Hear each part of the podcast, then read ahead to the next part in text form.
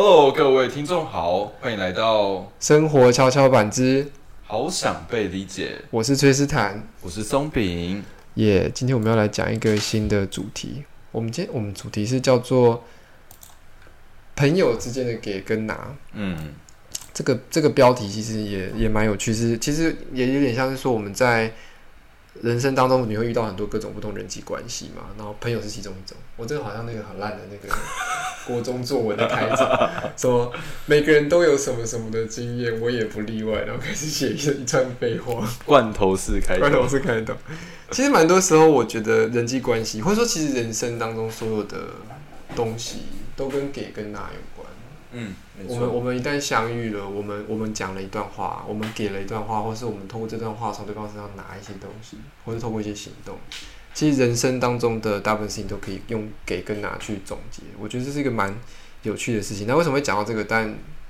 蛮多时候我们就在过程当中给跟拿的不太愉快，或者给的跟拿的过程很愉快。嗯，这些就是我们每个人都遇到的事情吧。对，那我想一下，我觉得我自己，我最近给跟拿的经验，当然是我觉得遇到很不一样的人，让我在给跟拿的过程当中蛮有时候蛮煎熬的啦。你自己有什么经验吗？我自己的经验的话，其实这也是我们今天做这个主题，之所以做这个主题的其中一个关键啦。因为大家知道前阵子是那个中秋节嘛，然后大家都烤肉嘛，然后这边要跟大家分享就是，其实我有一个呃算是蛮好的朋友，然后认识了很多年，但是其实我一直都知道说，呃，我跟他是不同类型的人，他属于那种就是呃比较自私，然后比较为自己想，然后基本上都是为自己而行动。但我自己本身的个性是，我会比较呃推崇互，不也不是说推崇，我比较喜欢互相，然后我比较希望说可能就是呃朋友之间嘛，我可能对你对你好，你也对我好这样子，然后我们就是互相鱼帮水水帮鱼的概念，对。但是呃他他不是这类型的人啊。那我之所以会跟他就是后来变成好朋友，是因为我们一起经历了很多事情。然后我们有那个共患难的呃情绪基底在，所以我们才会变成好朋友。嗯，但是因为我这一两年，我真的发生了家里发生了一些变故，所以导致说我的整整体的情绪啊，跟我的能量是比较低落的状况，所以我就变成说对这位朋友的忍受度没有到那么的高，所以以至于就是他这段时间想找我出去啊，我都尽量不出去。原因是呢，你们应该不知道各位听众有没有遇过，就是生活当中有一些人是，你跟他讲话，比如说好，我今天跟他，我今天跟他，我今天跟一个人分享说，哦，我觉得这个蛋糕很好吃诶，然后他他可能就会回你说，哦，真假这蛋糕好吃，那我那我也试试看，诶，真的很好吃，在哪里买的之类的。但是有一些人是你跟他分享说，哦，今天这个蛋糕很好吃，但是他却会回你说，哦，这个根本没有什么啊，我只我我买的蛋糕更好吃。有一些人是这个样子。然后我那朋友呢，就是属于这类型的人，你不管跟他讲什么话，他他都有办法把这个话题倒回他身上，然后他开始讲自己的事情，滔滔不绝这样，嗯。然后所以这里这里都是我不太想跟他出去的原因，因为我我觉得我现在的我现在没有办法去忍受，对，忍受这样子的这样子的沟通方式。然后后来呢，过过了一段时间之后，我觉得我开始也慢慢走出了那个变故的低潮，开始慢慢恢复，就想说 OK。因为我我每年都有办那个烤肉趴的习惯，那我想说，那既然的话，那既然这样的话，今年也不例外，然后我们也来办这个烤肉趴。那结果呢？OK，我们就开始了做各种筹备啊，呃，烤肉啊，生活啊，采购食材啊，然后准备食材这些。然后我那个朋友他就，因为我们往年是我们几个好的朋友嘛，一起来办这个烤肉趴，但结果。他就跟我说，OK，他要带他那边的几个好朋友过来一起办。然后原本原本想说，可能我们抓个十一个、十二个朋友就够了。但是呢，他那边硬生生找来了七八个，然后凑到二十几个人，场地根本不够用，买的食材根本不够用。那我想说，OK，你要找你朋友来，那那那好了，就就来吧。结果那个朋友呢，从头到尾基本上不帮忙。当天当天就是呃，他他来到现场之后呢。他他原本是说他会来帮忙，但却跟我说他当天下午要打排球，然后然后他就没有来，他就是说他可能哎晚一点我们开始我们开始之前的一一点点时间他会提早到，但但就他不但没到呢，反而还迟到了，迟到了一个多钟头。嗯，然后基本上总结就是呢，他来这边既不帮忙，然后又迟到，然后呃看到我们在那边忙，他也没有任何一点表示。就连就连我们最后在收钱的时候，因为我们去采购食材的时候是他他先垫钱的，但是我们因为我们因为因为那天实在是来太多人了，所以其实有多收。那我就想说，我就跟我另外一个朋友说，那没关系，我们就把这些金额全部给他，看他会不会就是有一点有一点愧疚，就说哦，我都没有帮忙诶，然后这些钱呢，就是可能退一部分给我们，这些有在帮忙准备的。那结果他完全没有任何一点表示，拿到钱就直接把那些钱全部独吞。所以，嗯，我现在就是决定决定我要跟他保持一点距离啦。那这也就是跟我们今天做的那个主题有关系。对听起来他是一个都是拿的人，嗯，就是好像有一些人对这件事的说法是说比较像所谓的能量吸血鬼嘛，就是说他在各种关系里面都是在拿取他需要的部分他并没有在给予别人，或者是说他发现没有办法再得到这些能量的时候，就直接去换人这样。对，因为我我每次跟他相处的时候，我跟他相处完，我都觉得我好累，我好像被他榨干了一样。那你当时为什么会想要跟他当朋友啊？哦，因为那时候是我，因为我才我我那时候刚进入这行嘛，我第一份拍摄工作就是跟他一起。然后那时候，因为他已经有已已经在这个圈子打滚了几年了，他那时候就给我很多宝贵的经验。对，然后我就觉得说，哦，那个你怎么对我这么好什么的。然后后来，因为我们都有共同的运动的习惯，然后我们就一起约出来健身。然后一起健身之后，就就越聊越多嘛。然后，然后因为他那时候有在做直播，他也问我说要不要一起去做直播。然后我也做了一段时间，然后觉得哎成效还不错。然后后来呢，就是我们因为直播关系，然后朋友更共同的朋友就更多。然后共同朋友多了之后呢，就会有一些情感上面的问题。然后那些问题呢，我们都一起面对，一起去解决，然后就越来越好这样子。所以一开始比较有点像是你讲的那种互利的关系，但到后来因为已经发生一些事情之后，就算是建立了一些情感基础，就像这样。对啊，然后呃那些情感基础，那些情感基础建立之后嘛，然后因为我们现在就是可能朝不同的方向去发展了。嗯对，然后所以所以你就会感觉到说，一旦那个情感基础渐渐淡掉之后呢，你就会慢慢的看清这个人的本质。听起来这好像有一个不一样的地方是说，好像有时候我们在那个关系的过程当中，其实我们不会这么快看见那个互动的模式。很多时候可能因为过程当中的发生的事件，我们很多专注在那个事件上。我觉得，但大家常常慢慢才看见这两这我们这两个人或这群人互动模式到底是什么？是是类似像这样的感觉吗？我觉得蛮多蛮多是因为习惯。怎么说，你可以说说看吗？就比如说，可能 OK，我我们可能之前就是很常就是一起出去嘛，然后或是过节一起过，跨年一起过啊，中秋一起过啊之类的。那你当你这样子持续了可能四五年之后，你就觉得说，哎，好像今年也要一起啊。还没有一起的，好像吵了什么怪怪的。OK，对，但是所以讲的是你自己的习惯，因为感情的关基础关系有一种习惯。对，然后还有当你在当下的时候，你可能会隐约觉得说，哎，好像跟这个人，嗯，没有到那么的 match。但是因为你们有之前经历的那些感情基基础，所以你可以忽略到这一块。对，然后但是当你跟这个人的那个基础啊，你们越来越淡的时候，你就会发现说，好，我好像越来越不能忍受这个人。就我我我觉得有点像是谈恋爱的感觉了。我觉得就听起来有点像利大于弊啦。哎，弊大大于利。对，就是可能你们在热恋期的时候，你你们是看不到这个人的缺点的。但是当你们热恋期逐渐褪去之后呢，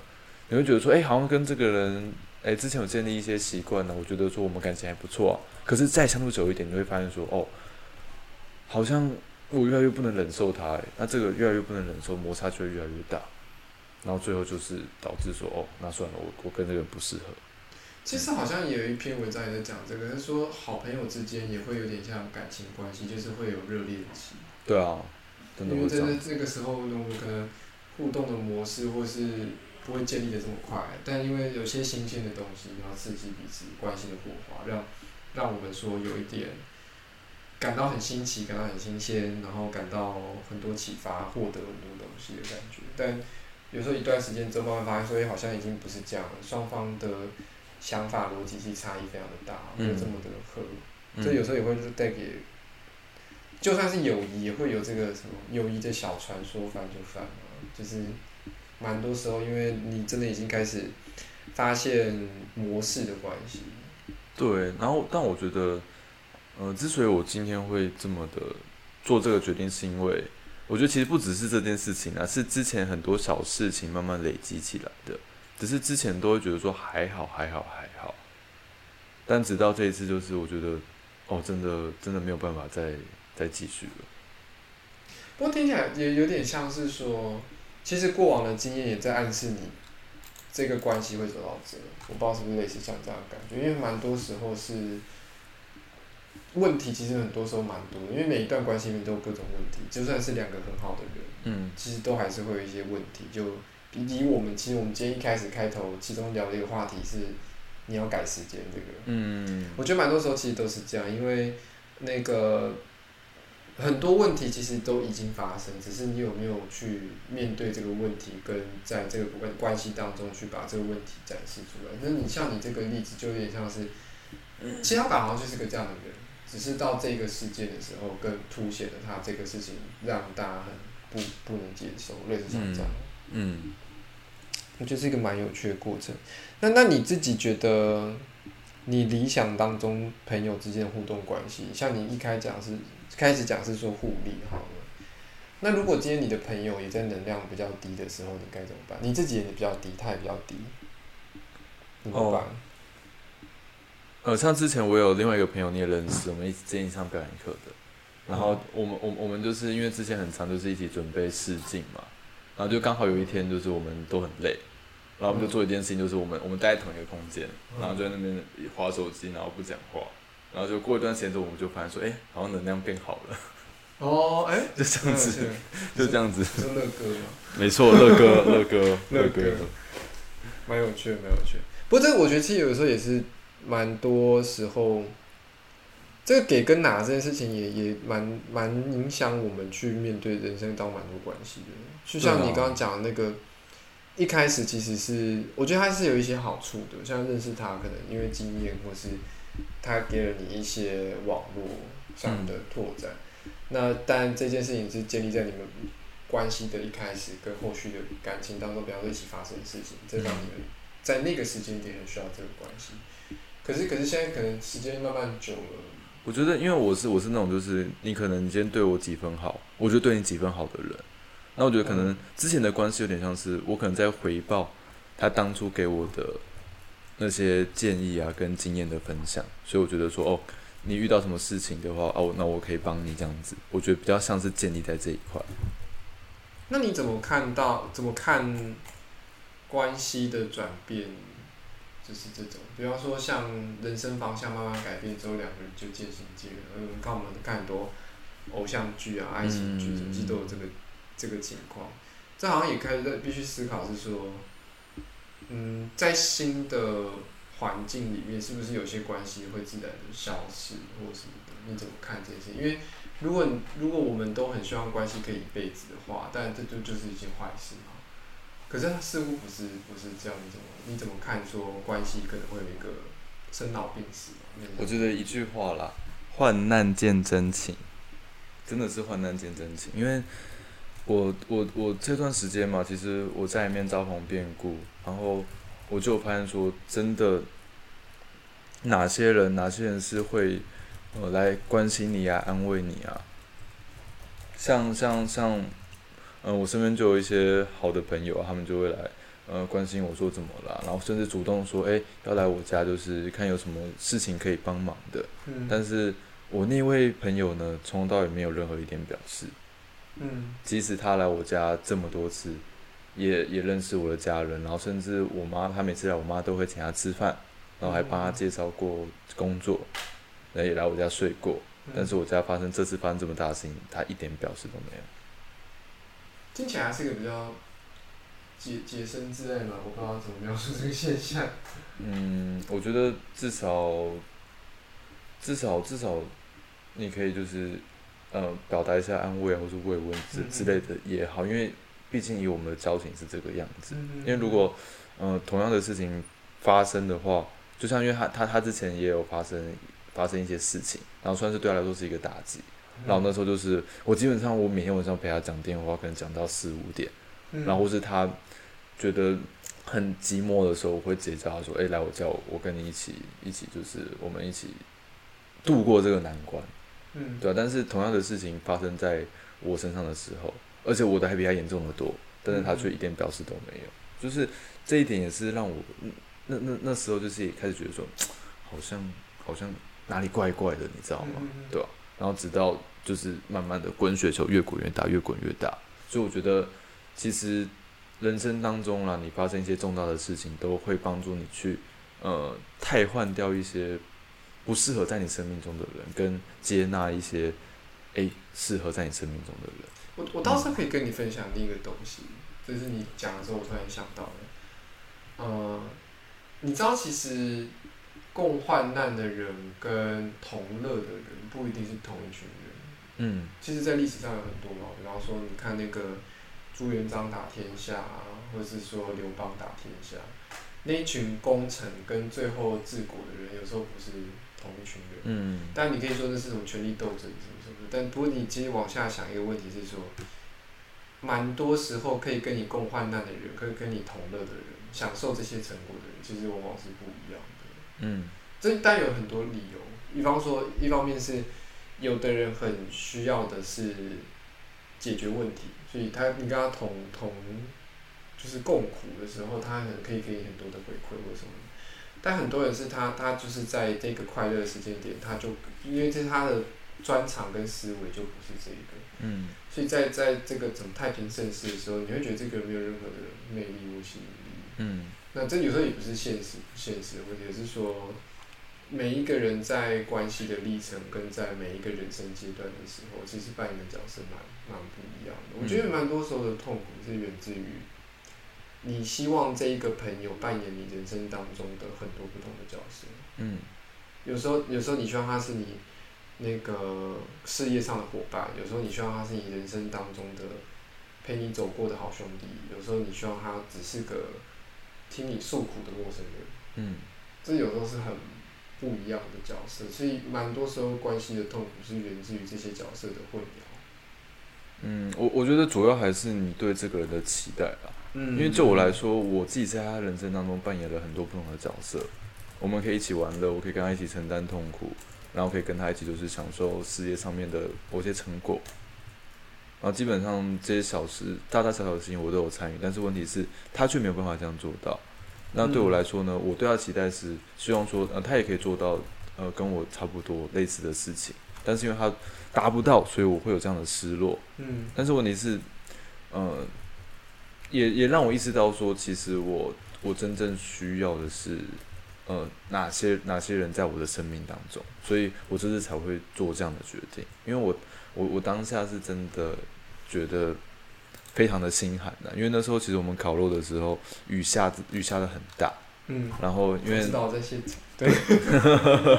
然后，然后，然后，因为因为那个呃楼楼上都是他的朋友，所以我也我也不好意思去说什么。就我们有分，就是呃呃顶楼跟跟嗯下面一层，然后下面一层是大家休息啊多余的地方，然后上面是主要烤肉。然后那时候是上面都是基本上都是他的朋友们在那边一起烤肉，然后我就想说，哦时间已经有点晚了，大概烤的差不多了，我就先去收拾一下东西下来。但是因为雨下的很大嘛，然后我又没有手撑伞，所以我就是呃一边淋雨一边收拾东西。嗯对，然后重点是他也有看到我在收，他就斜眼瞟了瞥了我一眼之后呢，继续聊他的天吃他的肉。光是这一点我就觉得真的非常的心寒，就是你你你你你你对一个你对一个你来到人家家烤肉，你也不会这样子吧？你看主人都在那边这样子收了，然后都淋雨了，然后就连最最让我感到更心寒的事情是。他他他其实他那那群朋友就是也也是有一个男生，他就是看我在那边忙哦，我刚刚也不认识，我刚刚第一次见面哦，他就主动帮我把东西收好啊，然后帮我擦桌子啊，然后我当时就想说，哇，你连一个我素昧平生的人都不如，我觉得，我觉得这还蛮好玩的，因为其实像你讲的那个习惯，蛮多时候真的是这样，因为很习惯这个人在你生命当中，所以因为习惯就导致某些轻忽。嗯就是人家会讲那个，就是其实，在东西方都有类似的讲法。东东方就是在台湾有个讲法叫做“进庙其神”，就是说你住在庙旁边，你就觉得这个神不在里面，嗯就因为太近了嘛，就觉得这是什么。然后在圣经里面也有讲这种，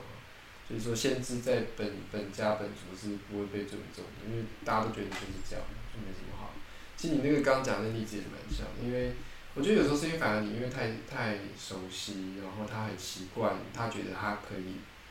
做自己，这边给他一个引号，就是他可以很没有任何负担的，不用不用任何责任的，好像他就可以这样做这件事情。我觉得，我觉得这有时候是是一个，我觉得我们也蛮常会犯的错误。但我觉得重点是我不是没有讲过，之前比如说可能我们约时间，他迟到没有直接讲，嗯那我我会我会直接跟他说，你如果真要迟到，你要早点讲，或是我们像我们之前在考录的时候，他不帮忙，我也会说，哎、某某某那个来帮忙了，该帮忙，你不要坐在那边坐着不动，我都会讲。然后但是这次这次我不讲，是因为我不知道为什么，我当天就是有个念头，比如说我就是不讲，我看你会不会帮忙。你都已经迟到，你都已经你都已经晚到，然后你都已经什么事都不做了，你来你来现场，你会不会愿意主动开口帮忙？我不知道我不知道怎么了，我觉得可能是这一两年发生的事情吧，所以我当下就是可能一个人性的考验吧。对，嗯所以听起来他没有考过。对，看起来是没有，我就真的人性真的是经不经不起考验的蛮有趣，哎、现在是告一一一耶，啊！真假的？对，我就说最近很容易这样。对啊，我我觉得很好，听起来你蛮清楚这件事。我我自己也觉得人性基本上经不起考验。嗯基本上你一旦要考验一件事情，往往是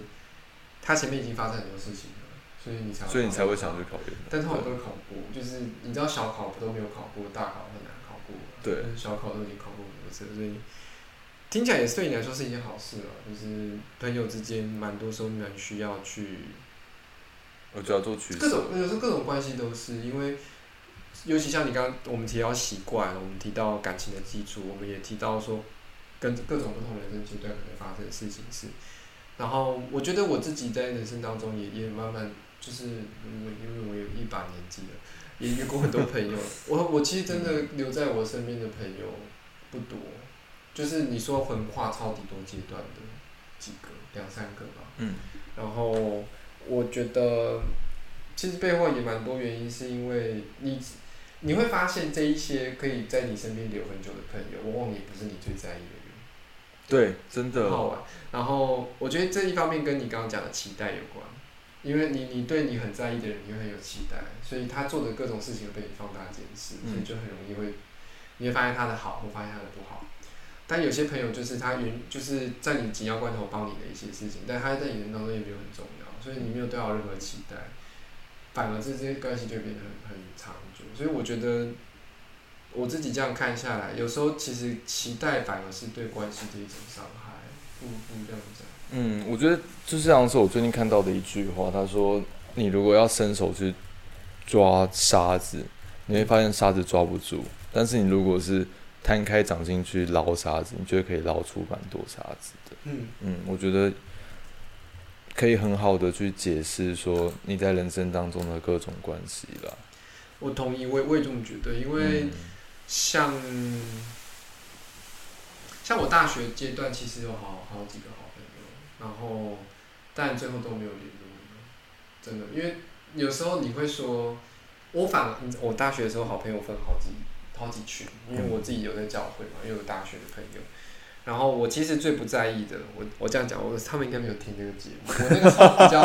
我那时候其实比较不在意的朋友，就是我会跟他们接触，我也我也很喜欢跟他们相处，但他不是我生活的重心的朋友，是我大学的同学。嗯然后，可是我大学同学到我昨天还去他们家玩，就是你知道我已经离大学已经一段时间了，所以他们反而是我非常非常非常好，而且是会一直持续联络的朋友。嗯我觉得很大原因是因为我对他们没有什么期待，就是跟他们相处很愉快，然后我也没有期待他们就是要给我什么样的支持，我也不需要他从他们身上拿什么，我觉得对我来说就会很轻松。但像我有一些很好朋友是在教会的朋友，然后那一些朋友当时关系很密切，可能很常见，然后可能我也觉得我经历他们人生很重要的一些时刻，比方说可能感情上面的挫折啊，或者是家里出现状况啊，甚至有一些是那个生病什么的，我也都参与的过程。但是说变就变了，就是说最后这些人其实我们但我们本来是脸书的好友啦，然后但最后也什么都没有。嗯说真的，就是甚至会有一种觉得我为什么当年要浪费这么多的情感跟时间在你们这些人身上？我觉得其实背后也也跟这个期待也有很大关系。嗯所以所以蛮多时候关系没有办法维持，反而是期待。我觉得这跟很多人的想法有时候是反过来的，有时候可能觉得你需要有期待才能到达成什么目的或者什么的，但其实反过来，其实期待是是对这件事是一个阻碍。嗯，因为我觉得，当你当你今天对这个人有期待的话，那期待必然会带来失望，那这个失望呢，就会去呃可小可大的影响着你们的关系，因为他他今天如果做了一件达到你期待的事情的时候，你就会想说，OK，我们好像变得更好了。那下一次呢？以人性来说，下一次就会给他更大的期待。嗯，对那只要一旦他有一次没有达到，你就会失落，啊，又一次没有达到，你就会跟着失落，嗯然后以至于呢，会影响到你们之间的关系。所以我，我觉得有，主要是我妈跟我讲的。我我觉得我妈这句话真的讲的蛮有智慧的，但有时候很有智慧啊。我没有我没有任何要讽刺她的意思，但但但是她她就是我们讲到在家里家庭关系的期待的问题。嗯他说他有时候不把家人当家人，把家人当室友，他说很多问题就解决了。是，因为你把家人当家人的时候，你会对他有各种期待，你会觉得他要怎样怎样怎样，所以所以我应该怎样怎样怎样。然后当我这样做的时候，他们就应该要这样做。嗯但当我们是室友的时候，我们就只是相处在同一个空间里面。嗯你不需要为我做什么，我也不需要为你做什么，那事情反而简单很多。所以他说，有时候他面对家里的各种冲突，他年纪越大越发现说把把家人当室友，问题就解决。比方说，比方说兄弟姐妹谁要结婚谁不结婚，不过问，就是只是室友，所以不过问这件事情，很多事情就解决了。我觉得，我觉得这也是一种，我觉得这种人生的智慧嘛。其实我觉得有一句话啦，就是没有期待就不会受伤害。我觉得跟目的有关的，因为像，其实也跟我们在录之前讲的那个话题有关，就是我们目的其实不是为了不受伤害，但是蛮多时候是我们需要学习把我们很熟悉的人当做陌生人对待。最大的原因是因为这这样才有办法，继续维持好关系。不一定是维持好关系，而是你才有办法很亲民的看待这件事情。就要是他真的该结束了，那就是真的该让他结束了，嗯。因为活在习惯当中，为我们不一定都是好事，对，或者是说这个关系有很多东西是我的期待过高，导致我对他有不好的看法，那也可能也是，所以所以我觉得有时候学习把他当做陌生人，然后重新看待自己现在需不需要这段关系，嗯。有嗯时，候真的蛮重要的。真的，因为就连你身体的细胞都会做太旧跟唤醒了。对啊，你的人生当中的断舍离也真的很重要，因为其实讲到这个，就要讲到说，因为我我前两三天我在整理我的房间，然后在整理房间的时候，就会发现说，有一些东西就是特别难处理，明明没有用处了，但是因为你之前你跟他有回忆，你就舍不得丢，嗯，这个是最难处理的东西。超级多，我也是，我也是。所以后来后来呢，我就做了一个决定，就是只要你没有用处，我就把你丢掉。然后结果清完之后呢，发现哇，我待在我的房间，我变得好清静哦，因为我整个房间现在是干净到不行，然后空旷到不行。嗯嗯然后反而比就是我留的那些东西的时候，我应该说，我留的那些杂物在房间的时候，我只要一回到我的房间，我就觉得说各种杂念啊开始跑了出来。嗯但是自从我前两天我清完之后呢，我现在回到我房间，我觉得哇，六根清净。嗯，蛮真的是蛮重要的一件事情。耶！我们今天讲了多久啊？其实我们讲的比平常还要短。平常还要短哦。嗯，现在大概快三十分钟，我们这都讲了快四十分钟。嗯，我觉得可能因为这个主题有很多是我们有蛮明确的针对性，对，所以没有办法，就是没有办法，就是把它延伸的很多。我觉得蛮多时候也是对这件事情，也许它因为发生的很近，因为中秋节嘛，中秋节才两两三个两个礼拜前，一个多礼拜前。两个礼拜前，对对对，其实这件事情对我们来说也距离的很近，所以对我们去看待这件事情的时候，还有蛮多事情是看不见的。很对我们还还需要一点时间去消化。对对对，但我觉得我也蛮高兴听到你完整的分享这件事情，因为当天我在现场嘛，我的感受是，我以我以为都是你的朋友，因为其实我我因为我跟那个松饼，其实我们认识的时间也还不到一年，说真的。哎，真的还不到一年。对对对，我们算是新朋友，你知道吗？然后，然后，所以他的那一群朋友里面，那个乐哥我认识嘛，乐哥我认识。然后，其实我连女朋友都没有见过，因为是第一次见面。嗯。然后我就觉得，哦哦，那群人是谁？就是我后来有一次，我那我们在下面嘛，然后你你下来讲的时候，我才知道说，哦，那群人你也都不认识哦，就是对，原来是那个那个排球排球少年，对排球少年的朋友，排球少年，对排球少年的朋友。我其实我其实听完。或是说，在那个当天的情况里面，我觉得我也蛮多感触的吧。嗯。因为其实我感受到是说，我觉得你跟他对关系的期待差距蛮大的。嗯。就是你你是蛮认真去看待这整件事情的，对。然后他可能比较在意的是过程当中开不开心，也许。呃，其实不是，我不知道，因为我刚因为这这边我还要再分享一件事情。我们那天一起去采购的时候，他在车上就说了一句话，他说：“哦哇，我我我带我那些排球的朋友来看一下，看一下松饼家里面哇是多多么的气派，他们来应该每个都会很震惊吧？”他的目的是什么？他的目的是他希望借由跟大家炫耀有这个朋友，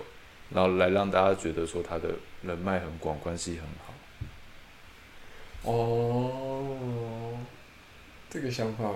这个想法我反而可以理解。我当下，我当下听到，我我真的，我我真的不知道要说什么，你知道吗？哎，其实哦，我这样反过来跟你分享这这个东西叫做，我上一次有一次跟那个姚哥，我们那个代称，嗯，讲到这件事情，然后我因为我常我会常常拿他去跟人家讲，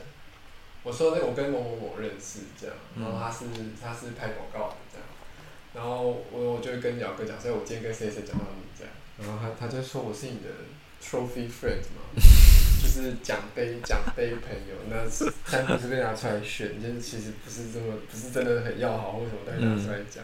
我觉得你那个 case 有点像，像我有时候也会去讲一些我们表演课发生的事情，我就说我一个我一个朋友他住在哪里哪里哪里，嗯，家里没有钱之类的，我觉得很酷这样，嗯，那但我对我来讲就是。不过我也蛮惊讶，是说你们认识这么久，然后他会拿这个来炫，哎呦，也是一种动机啦。对，但我觉得重点是说，今天你找了一半是你的朋友来，那你至少要帮忙吧。我跟你朋友非亲非故，我也不认识他们，凭什么我要招呼他们？而且还是在我家里。我觉得这真的是蛮巧的。对，我觉得你至少有自觉吧。他们是你的朋友，哎，不是我的。如果是我的朋友的话，我觉得我今天还好。我我我对对对对，我招呼所有人，我觉得大家开心，我也开心。但问题是不是有一半是你的朋友，而且都是你的朋友在吃，我的朋友都在帮我的忙。但他的那些朋友跟他是朋友吗？嗯，这句话有点好笑，但但是严格来说，有一些是酒肉朋友。哦，就是只是因为一起打排球认识的，也没有说多好。嗯。我这都很难讲，不那也是他人生的选择吗？对，所以我只能说祝他。其实蛮多时候，人在顺风顺水的时候，会比较喜欢那些朋友。说真的。嗯，那那但是不关我的事啊，我只我我我只能说我祝他永远顺利。对。对，因为其实顺风顺水的时候，就是你知道为什么那个王朝都会有很多那个兴衰，就是宁臣，宁臣就是哦，宁臣哦，宁就是那。邪佞佞那个很难难的字，嗯，反正他就是不是什么国之家亡必有妖孽，这个都听过，就是会有一些太平盛世的时候，然后皇帝不思进取，旁边不都有小人在讲？嗯，其实就是因为他们这些如果以朋友来讲也是，就是如果你不是在人生当中急需什么状况的时候，很多时候是哪些朋友让你开心，或者是让你觉得这个场合很舒服的时候，你就会希望周围都是这些朋友。其实酒肉朋友是这样的存在，我怎么？但我觉得我一直以来，就算就算我在很顺的时候，我也身边也没有这些人、欸。我不知道啊。有的人是这样，我观察的啦，当然也不一定是这样啊，对对对，也许你还没有到那个真的很顺的时候。我我在想，有可能是这个原因啊，也许只是我以为顺利而已。像我就比较没有的原因，是因为我人生大部分时间都蛮不顺，所以我我没有那么多力气去养那些酒肉朋友。嗯，对啊，所以嗯人生人生不同的阶段。好啊，今天的节目蛮有趣的，我们最后还讲到宁城，OK，对很好的。谢谢谢各位听众听我听我抱怨。真的，不蛮开心的，因为也听到你完整对整件事的看法。因为我们我们那之后没有很细的去聊这件事情，嗯。我觉得听你讲完就哦 OK 啊，因为排球少年是个这样的人，因为我也其实跟他见过两次面，嗯。对啊，你你你可以再听听乐哥的说法也可以，因为乐哥也跟他认识蛮久了。乐哥的说法我我大概知道他会说什么，嗯，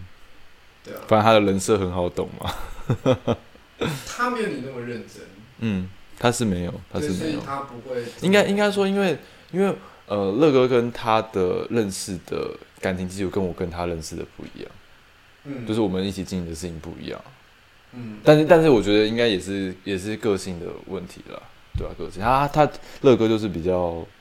嗯比较看得开，然后比较比较轻啊，对比较轻啊对啊，但我比较重，对啊。对，因为乐哥就是，我觉得乐哥的角度就是啊，这还好吧，哦，下次跟他讲一下，不要这样。嗯嗯，他比较是这种态度，嗯我觉得他就是会，他觉得可能觉得说送礼可能要松一点嘛。对，对，我觉得乐哥的态，但那是乐哥他，我觉得那那那是他个人的见解，因为他没有投入这么多，所以他当然就不会这么有得失心。但我觉得每个人个性不一样。我觉得没有啊，我觉得如果当天是他准备的话，应该 明年找他办一个。不过我觉得乐哥不会办这种东西。我西，不会，乐他不会，乐哥不会把他的朋友摆这么重的位置。对对对，他不会，他不会，没错没错。对啊，这是这是我虽然跟他很要好，但我也不太会掏心掏肺跟他讲很多。啊，不是我的意思啊，你乐哥系，没有没有没有没有，乐哥就很像狗狗啊，狗狗，你说拉布拉多吗？就是对，就是就是你会觉得他很可爱，然后跟他讲一些比较不着边际的话，嗯嗯，对啊，但你不会把他太严肃地看待。我 我刚刚讲很过分，那个我想要把这段，我想要把这段话讲给他听。但我个人非常喜欢乐哥，真的。你知道，就是我那时候跟那个 Nara 讲的时候，那个我也都就讲说，哦，我就每次都会按那乐哥的那个动态赞什么什么的这样的。然后但没办法，我没我不是说他人不好，他人很好，我是非常喜欢他，真的。嗯对，就是不同品质的朋友，对对对，你刚刚讲的不同不同领域的朋友，他就是很适合很可爱的朋友啊，对啊。嗯就是但人生的重量不太会加在他身上，就对。但他我觉得他也是他的个性啊，因为。对每个人每个人人生需要的东西不一样，就像他也不会把他人生重量往我们这边，往我尤其我啦。嗯嗯嗯，你可能讲跟我讲比较多，因为我们我们遇到比较多这一方面的事情，可是他就完全没有啊。他等着顶多讲很多事情的时候都是比较是提到嗯，而已，然后他不会让你参与在其中的感觉。他就说哦，我发生这些，是是是这样这样，亲戚之类的哦没了，嗯。对，没错，他没有让你参与在里面，他只是跟你分享我发生的一些生活小趣闻这样。算是，对对，所以当然就个性不同嘛，所以我觉得我不用问他，我大概知道他会讲的事情啊，就是说下次叫他不要这样啊，对啊，嗯，中品太中品太比较比较严肃啊。我愿我愿称你乐哥系，是不是？哎，哎我也我太了解他了，太了解他了。好啦，那我哎，说一下这个也要乐哥上节目，可以啊，来让来让听众朋友认识一下这位这位乐哥，这位拉布拉多。对，这位拉布拉多。好啦，我们今天节目就到这边，谢谢大家。OK，谢谢各位听众，拜拜，拜拜。